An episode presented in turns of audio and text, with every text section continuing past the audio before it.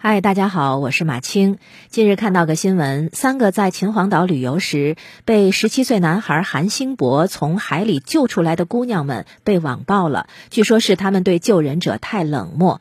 那这个事情呢，大概率会反转。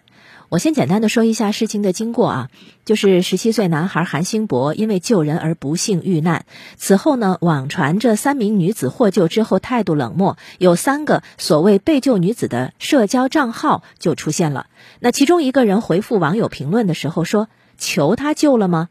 这一下骂战就开始了，再接着是自称被救女孩哥哥的男子在社交平台发表道歉视频，还开直播，希望网友适可而止，那也是一番骂战。于是这三个账号和那个所谓哥哥的账号就这么被网友们相信是真的。不仅网友，不少机构媒体也开始评论此事，批判被救者的冷漠。可一切的基础信息是什么？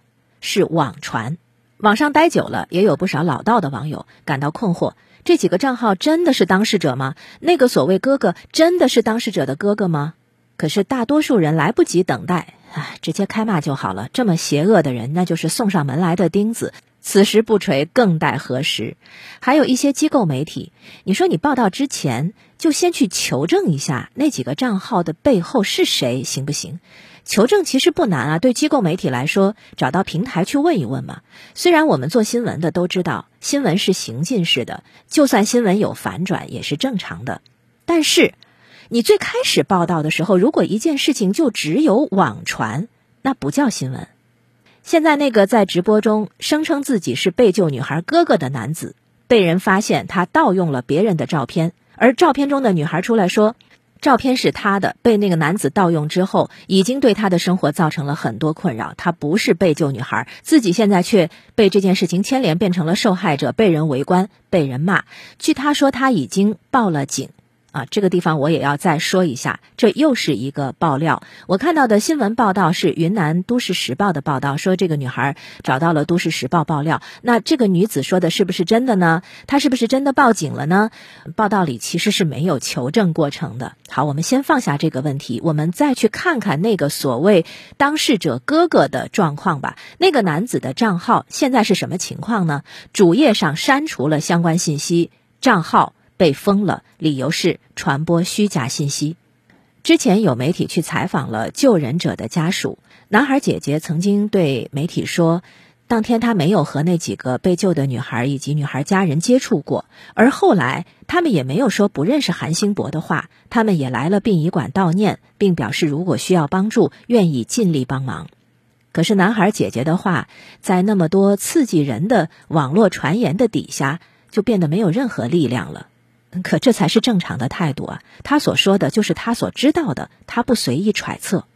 男孩姐姐的话就像一颗很小很小的石子儿，投入了一片汪洋大海，无声无息被汹涌的海浪淹没。三个被救女子在追悼会上向韩星博父亲跪谢的视频流出来，那还有人说，说这个是怕了，这不是感恩啊！说要不是网友们，这几个人是不会出来的。还有人在传播另一个所谓目击者的说法，呃，说什么从水里上岸的时候，男孩本来有希望获救的，是被其中一个被救女孩踹了一脚，才不幸遇难的。传播的人义愤填膺，正义感爆棚，可是正义感是需要根基的，这个根基就是事实。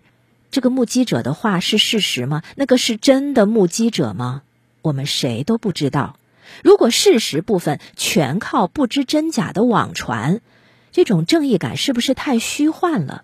网传太简单了，我也可以冒充啊。那为什么会有人愿意在网上冒充当事者被骂呢？这个可能是很多人会觉得还有人去主动找骂呀。